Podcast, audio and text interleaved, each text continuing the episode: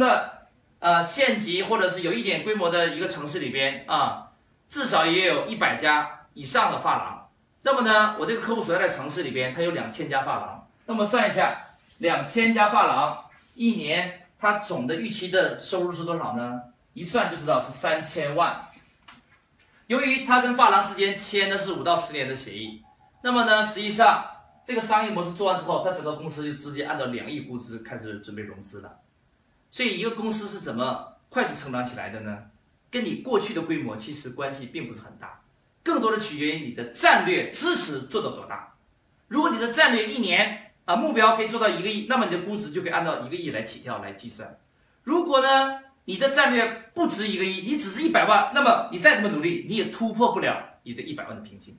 所以一个企业能做多大，是用你的战略系统来决定的，它是你企业规模的天花板啊，这才是我说的为什么说叫战略决定成败。哪怕你现在规模很小。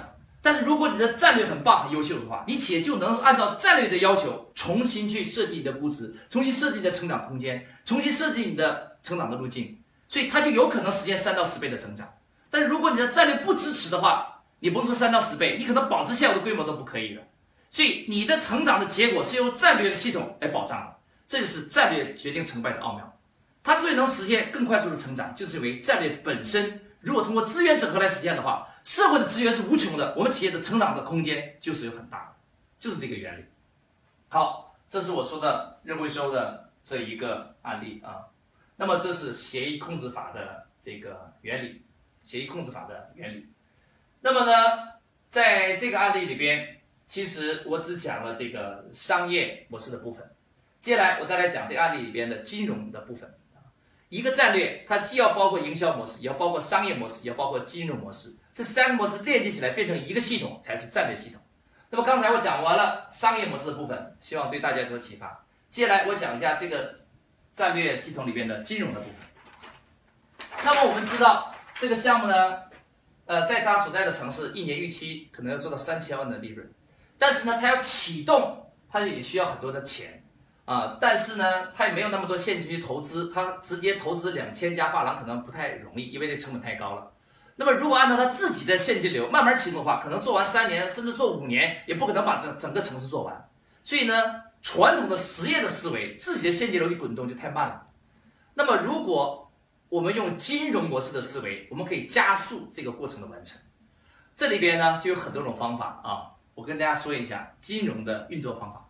对实业来讲，金融最有效的就是融资的技术。那我们来看一下金融来怎么解决融资的难题啊。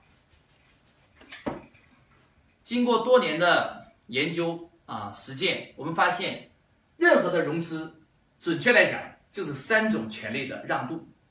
哪三种权利呢？第一是指消费权。第一是指消费权。我解释一下什么叫做消费权啊。比如说，你去发廊，你去美容院，你去健身房，很多情况下呢，他都会推荐你去办一个会员卡。这个会员卡呢，比如说以健身房为例，他跟你说，你未来一年啊，每一天都可以来啊，不限时间，不限时长啊，我这些项目设施你都能用。那么呢，一年交一次费用，比如说交两千块，一年之后你可以持续用。于是呢，很多客户交两千块办了这一张一年的会员卡，那么你相当于是拿两千块。提前买了未来一年的服务的权利。对于这个健身房来讲，他把你未来一年的消费的权利一次性的卖给你，所以这就是一种未来的钱在今天融通的一个应用。所以我说，金融就是融社会的钱跟未来的钱。你把你未来的服务今天就把钱支付给这个健身房，对健身房来讲就叫做消费权融资，它是用你未来的服务。融回了他今天所需要的现金流，所以呢，消费权是非常常见的啊。办会员卡、充值、预付费都是这个样子。美容院也是这样，你比如说要体验一个服务啊，体验的非常棒，然后呢，美容院的技师就跟你说，你要不然就一位来啊，经常来做十次，一次五百块，十次要五千块，那么今天一次性把十次的钱买了，这一个疗程买完只需要三千块，给你打个折。那客户一听有道理啊，反正他每次都想做，他很喜欢，于是他提前就把未来十次的钱三千块支付给对方。那么对美容院来讲，就把他未来实施消费的权利提前卖给客户，融回了客户的钱。把未来钱直接拿走，所以就叫做消费权融资。这也是一种社会的钱加未来的钱变现的方式啊，这就是消费权。但是消费权有什么问题呢？就是呃，有些行业可以用，有些行业不可以用自备期。像是什么呢？它的金额普遍比较低，因为它所针对的对象啊，都是一帮社会的消费者，所以呢，消费权有的时候啊，它不是金额最好的、最快速的融资方法，它还有后面两种。第二种融资的方式啊，就叫做。收益权，收益权，那什么叫做收益权呢？就是你提前买了一个未来获得收益的权利啊，你把这个钱支付给对方，对方跟你说啊，一年之后利息多少，还本付息啊，你于是就把这个钱支付给对方，然后到一年之后他把钱跟利息给你，那么你所买的这个一年的这个产品就是一个收益的权利，那么收益权。最常见的就是银行的基金、信托这类的理财产品。你买很多保险也是属于收益权的投资。比如说你买了个信托，它承诺预期收益率跟年化收益率百分之六，那么呢，你买了一百万，第二年他给你一百零六万，一百万是本金，六万呢是你的利润，也就是利息。那么你所花了一百万所购买的这个信托产品就叫做收益权的融资产品。对于企业来讲啊，除了发行信托。啊，基金这一类的理财产品以外，还有很多种收益权融资方式。我更鼓励的中小企业家是用收益权做融资。呃，当然这里边涉及到很多的操作的细节，等一下我给大家讲。那么我鼓励大家用收益权融资，操作比较简单，融资金额呢又比较高，融资对象呢比较广，所以也更适合我们这些中小型企业家做融资的一个入口。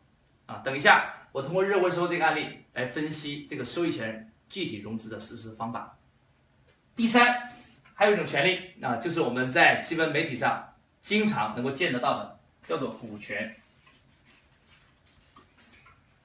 那么，股权就是企业的这个股份了，你拿企业的股份去融资就可以了。我们经常在新闻里听到的什么天使轮呐、A 轮呐、PE 啊、私募啊这些，大多数都是以股权投资为主的。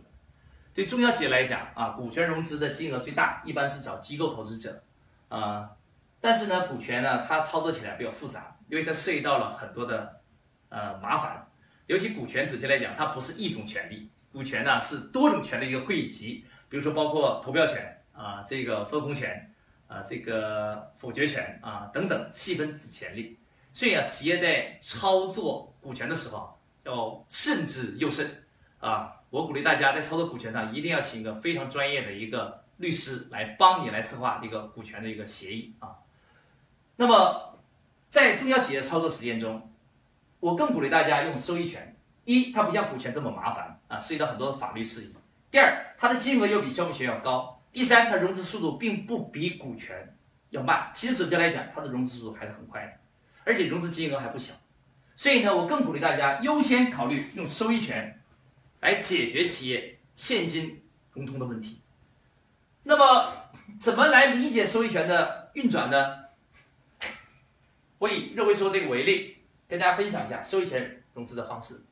那实际上，收益权融资啊，千变万化，非常多啊。但无论是多少种变化，任何一种融资方法，其实都是这三种权利单独应用，或者是组合应用。可能你听说过几十种、几百种，甚至啊，可能在教科书里边有上千种融资方法，一定就是这三种权利的组合变种的应用。那么，我们今天就以收益权为例，讲一下在中小企业实战之中该怎么最低成本、最快速的解决启动现金的问题。我们一起来看一下这个案例。那么前面我已经讲过了啊，认回收赠送给发廊，然后跟发廊签协议。转移支付洗发水跟消毒毛巾这两项收入，于是产生安全稳定的现金流。但是呢，我靠自己的钱去启动发廊呢，一我钱有限，第二呢，可能当我慢慢滚动的时候就被竞争对手发现了，他可能用更多的钱把其他的发廊就给签约下来，可能就没有机会了。所以最快的方法是什么呢？是我直接用社会的资本把这个城市的发廊一步到位全部启动起来，我去看着最快速度、安全的把这个市场垄断，而且可以。不要等三年了，我可能三个月就实现了三年的战略目标。所以金融啊，它的好处就是可以加速你目标的达成。啊，那么就是金融资本的奥妙。那我们来看一下这个案例我们是怎么操盘的啊？在这里边呢，我们就来看一下，那么它所在的这个城市呢，一共有两千家发廊。我们一起来算一下啊，这两千家发廊我该怎么去融资？我们看一下啊，那么我要去通过两千家发廊的这个未来的收益来产生今天的现金流，那我就要核算一下这个收益情况。那么这两千家发廊分布在这个城市，它一共有二十个区。那我们来看一下啊，假设它二十个区啊平均分配的话啊，为了简单起见，假设这二十个区啊二十个区，每个区呢有一百家发廊，每个区刚好有一百家。假设啊，为了大家理解方便，假设啊一共二十个区，每个区刚好一百家发廊，这样分配的话，那我们来算一下啊，这一百家发廊能产生什么样的收益？比如说，其中这个 A 这个区，我来计算一下。那么我已经说了，它一天啊预估的收入啊偏低的一天是五十元，然后这是每天每个店，那么呢乘以三十天就是一千五百元啊一千五百元，一千五百元这是一个月啊一个月的收入，那么一千五百元这是每月，我乘以一年十个月来估计的话，那么。它一年的啊，简单的估算就是一点五万，这是一家发廊，这是每一家发廊每个店啊。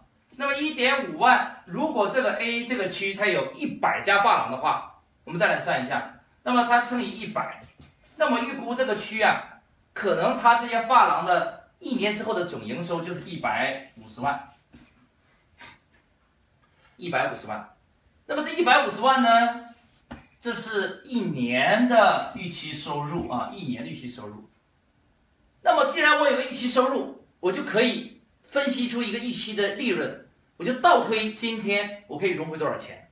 那么大家记好这个一百五十万的数字啊，我就可以找一个投资者来跟他说，我把这个区啊一年的盈利我提前卖给你，你把这个盈利从我这个手中买走，因为这个协议我都签完了。啊，我通过样本市场证明了，我的确是每个店差不多每一天有五十块。如果你这个区一百家店，一年这个区可能预期就是一百五十万。那么你买有这个区的独家收益权，就是这个权只卖给你了，不卖给别人了。那么你只要掏七十五万就可以了，我就把每一年这个发廊所有的收益啊一半给你。然后呢，这个发廊你不用负责维护，你也不用做其他事情啊，我总部负责统一维护。呃，有消毒毛巾啊，我总部安排人配送；有这个热回收设备出了问题啊，我总部负责维修。啊，你只要负责把这个收益权买走就行了。那么对很多人来讲，哎，他把握很少，他感觉经营很简单，而且呢，这发廊就在身边，他每天能看得见这个发廊的采购情况，所以他很容易相信他。那我们来算一下，一个投资者如果他投资所在的这个 A 这个区，他投资七十万，值不值呢？我们来算一下啊。那么我们跟他说，我把每一年的收入的一半给你。那么他投了七十五万，一百五十万是一年总收入，一百五十万除以二，那换句话说，他的七十五万一年就已经回本了，第一年就已经回本了七十五万。那么这是一年哦，因为我们跟发廊签的是五到十年，我保守估计一点，我按五年来算。那么第二年是不是又产生了七十五万呢？第三年又是七十五万呢？第四年、第五年，换句话说，他一共可以除了第一年的这个七十五万，额外再挣四个七十五万。即使有一些发廊可能经营不是很好，关闭了，但是总体的业绩来讲，还是远远超过他的投入的。所以这个投资者就会感觉，哎，这个收益很好，而且又没什么麻烦，而且呢又很比较稳健。更关键是，如果他做过这个行业，他有一些发廊人脉资源的话，他就更相信自己能够把这个钱回收回来。所以呢，我相信很多投资者就会感兴趣去投这个七十五万，去把这个区的独家收益权买回来。啊，顺利的话，一年就回本了。后面每一年都产生了啊，同样七十万的收入，因为分一半给他嘛。对投资来讲，这个吸引力还是蛮大的啊。那么，我们就把这一个区用七十万的价格提前卖给了投资者。那同样的道理，那么呢，这个城市一共有二十个区，我每个区卖七十五万。那我们一起来称一下，我就直接呢通过收益权预售的方式，我可以融回一千五百万的现金。我就可以用这一千五百万，直接把这两千份协议，每个发廊都需要很多热回收设备，需要一些员工，需要一些前面启动资本，我就可以用未来的一千五百万，直接启动了今天的市场，就是用社会的钱加未来的钱来做我今天的事业，就叫做金融模式。啊，大家能够理解了啊？所以金融模式啊，就是这套逻辑的奥妙啊。所以准确来讲，它这套模式啊，是用了第三方投资者的钱来帮他实现这个项目的启动，用的就是收益权预售的方式啊，卖给了第三方投资者。第三方投资者买回了这些区的独家收益权，他用投资者的钱来启动这个项目。换句话说呢，这个公司的老板他自己不用投钱，也不用承担太多的风险，找工厂来代工热回收设备，找投资者来出钱，然后呢，从工厂中把热回收设备呢装给发廊，然后发廊产生的收益他自己留一半，另一半给每一个区的合作的投资者就可以了。那么这套系统用社会的资本跟未来的收益提前变现来启动今天的市场，那么这套系统。商业模式加金融模式就构建成功，这就是战略顶层设计啊！你看这套系统啊，听完之后对你是不是有所启发啊？看我们是怎么一步一步剥茧抽丝去分析它，最终形成一个战略框架，一个战略系统，然后呢，让它用最轻的资产、最小的风险、最快速度对整个市场形成形成垄断，然后快速的产生利润。快速的实现对市场的控制，并且这个收益不是一次性的，是长期的、安全稳定的，啊，那么当然，呃，这个项目里边还有很多的呃细节啊，就没有时间慢慢展开讲了啊，大家了解基本的原理就可以了。这个原理呢，就是一个战略，它要从多个方面分别来设计啊。那么我们来看一下这套协议控制的基本的逻辑啊。它是从分成三个步骤来实现的，我们一起来看一下。第一步，它要去设计一整套的交易结构，尤其是里边要有一个鱼饵产品啊，首先要有鱼饵产品。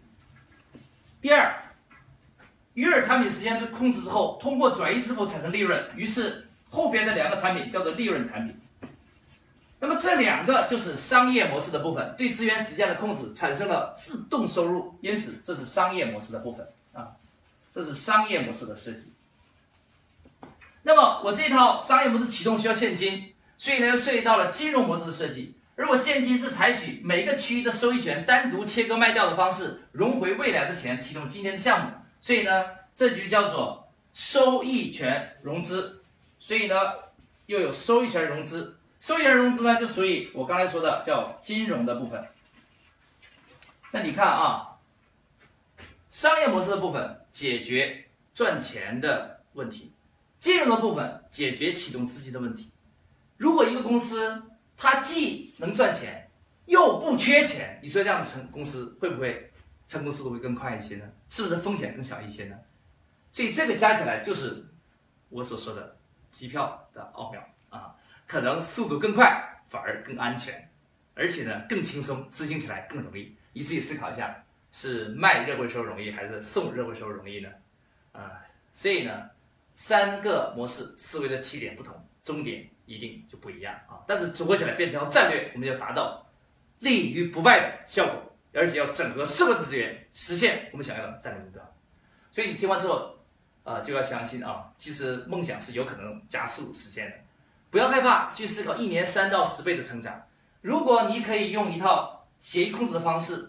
通过转移支付的方式，啊，来产生稳定的盈利的预期，并且通过社会的资源、社会的资本来启动项目的话，一年三到十倍的成长是完全有可能实现，啊，任何梦想都有可能实现，关键在于你要大胆的去设想，小心的求证，严密的设计，最终用智慧去实现我们的人生的幸福，这就是战略的奥妙啊！所以战略决定成败。啊，通过我前面所讲的几个案例，一定要对你有所启发。你从今天开始就要思考，到底该怎么去设计战略、规划战略，让自己立于不败。好，这是我讲的第一个商业模式设计的方法，叫协议控制法。同时，我也讲了收益权的啊这个融资方法，讲了一部分的金融模式的知识点，希望对大家有所启发。那么，这是其中的一个商业模式啊。实际上，商业模式呢，它是也有层次的啊。入门级的商业模式就是协议控制法啊。比它再往上的还有一种模式，叫做平台模式。再跟大家分享一下平台模式的奥妙。如果我做一个不恰当的比喻的话，啊，掌握营销模式的人，啊，掌握营销模式的人啊，那么我可以把它比解成为是什么呢？是小学生啊，啊，一个企业老板其实要想让企业成功啊，你学的知识系统其实应该是比较全面的。首先你要学营销，掌握企业生存的基本的技能。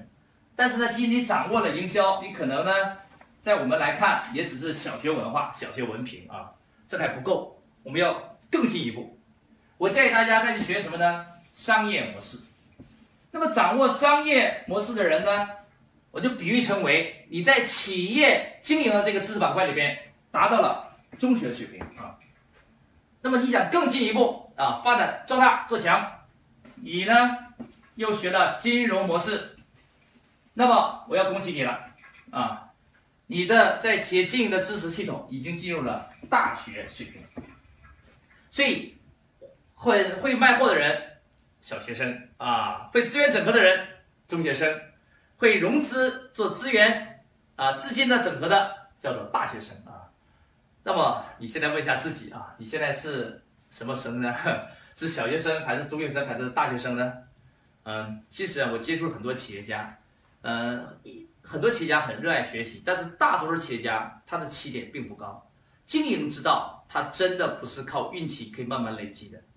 如果你想成长的话，你必须构建起一个强大的一个知识的系统，你企业才能立于不败。企业的成功，准确来讲是一种知识的成功，是智慧的成功，它不是运气的成功。运气它一定来得快，去得更快，它是不长久的。